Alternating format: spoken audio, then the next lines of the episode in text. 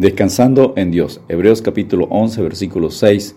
Pero sin fe es imposible agradar a Dios, porque es necesario que el que se acerca a Dios crea que le hay y que es galardonador de los que le buscan.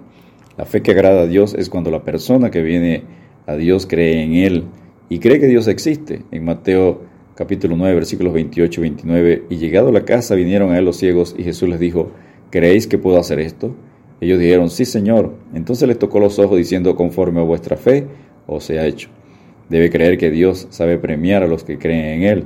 En Mateo 15, 28. Entonces respondiendo Jesús dijo, Oh mujer, grande es tu fe, hágase contigo como quieres. Y su hija fue sanada desde que llora. La fe no tiene que ver con lo presente, sino con lo que se espera, como enseña Mateo 8:13. Entonces Jesús dijo al centurión, Ve y como creíste te se ha hecho. Y su criado fue sanado en aquella misma hora. Punto número uno, la definición de la fe, Hebreos 11.1. Es pues la fe la certeza de lo que se espera, la convicción de lo que no se ve.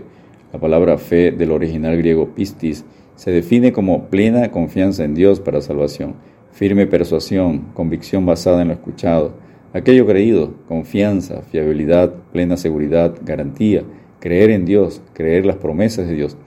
La fe es certeza de la palabra original griega apostasis, que significa sustancia, esencia, confianza, asegurarse. La conseguimos en Hebreos 1.3, 3.14, en 2 Corintios 9.4 y 11.17.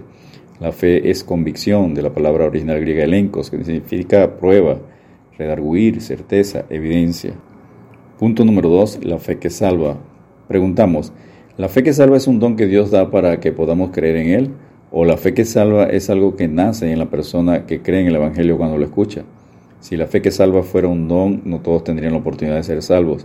La fe que salva y el arrepentimiento es creer en Dios y su palabra. La fe o arrepentimiento que salva no es un don. Es una reacción al mensaje del Evangelio. Luego que Pedro predica en Pentecostés, en Hechos 2, versículos 37 y 38, al oír esto se compungieron de corazón y dijeron a Pedro y a los otros apóstoles, varones hermanos, ¿qué haremos? Pedro les dijo, arrepentíos y bautícese cada uno de vosotros en el nombre de Jesucristo para perdón de los pecados, y recibiréis el don del Espíritu Santo. ¿Cómo se recibe la fe que salva? El apóstol Pablo en Romanos 10, versículos 13 al 17 explica que la fe se produce al escuchar la palabra de Dios y enseña en Romanos 10, 17, así que la fe es por el oír y el oír por la palabra de Dios. En los evangelios Jesucristo es el objeto de la fe.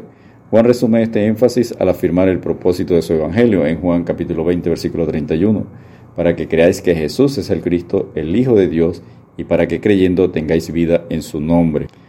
Punto número 3. La fe como don, regalo de Dios. El don de fe es diferente a la fe salvadora. El don de fe es dado por Dios a algunos creyentes para realizar hechos milagrosos, como enseña 1 Corintios 12, versículos 8 al 11 y versículos 28 al 30. Analicemos Efesios 2, versículos 8 y 9. Porque por gracia sois salvos por medio de la fe, y esto no de vosotros, pues es don de Dios, no por obras para que nadie se gloríe. El don, regalo, no es la fe, sino la salvación dada por gracia. La fe es el medio para obtener la salvación. Punto número 4. La fe como fruto. Preguntamos, ¿la fe se ve o no se ve? Sí se ve por las obras, fruto o testimonio que damos. Jesús vio la fe de los que llevaban al paralítico en Marcos capítulo 2 versículo 5. Al ver Jesús la fe de ellos, dijo al paralítico, Hijo, tus pecados te son perdonados.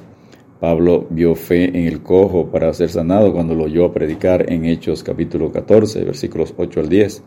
Uno de los componentes del fruto del Espíritu es la fe y es parte del fruto del carácter del cristiano, según Gálatas 5, versículos 22 al 23. Santiago 2.17 enseña que la fe sin obras es muerta. Se refiere a que la fe produce obediencia y la obediencia produce fruto, que es crecimiento en el carácter de Cristo produciendo buen testimonio, buen carácter, relación y servicio al prójimo, como explica Santiago en el capítulo 2, versículos 14 al 26. Punto número 5. Diferentes descripciones de la fe. Significa convertirse o creer en Cristo en Hechos 6, versículo 7. Significa testimonio, demostrar, dar prueba en Hechos 17:31. Significa obedecer y creer en Cristo en Romanos 1:5. Significa sacrificio en Romanos 3:25. Significa el Evangelio en Hechos 14.27 en Hebreos 2.3 y significa perdón de los pecados en Hechos 15.9. Punto número 6 y último punto, ejemplos de la fe. La creación en Hebreos 11.3 Por la fe entendemos haber sido constituido el universo por la palabra de Dios, de modo que lo que se ve fue hecho de lo que no se veía. Dios fue el único testigo en la creación del universo y el hombre. Él hizo el universo por su palabra, y el único testimonio de esto se encuentra en la Biblia. Al hombre le queda aceptar este testimonio o rechazarlo. Enseña el Salmo 19, 1, los cielos cuentan la gloria de Dios, y el firmamento anuncia la obra de sus manos. Otro ejemplo es Abraham en Hebreos 11:8. Por la fe, Abraham, siendo llamado, obedeció para salir al lugar que había de recibir como herencia y salió sin saber a dónde iba. Enseña el Salmo 27, verso 13. Hubiera yo desmayado si no creyese que veré la bondad de Jehová en la tierra de los vivientes. Descansemos en Dios, confiando completamente en Él. Dios te bendiga y te guarde.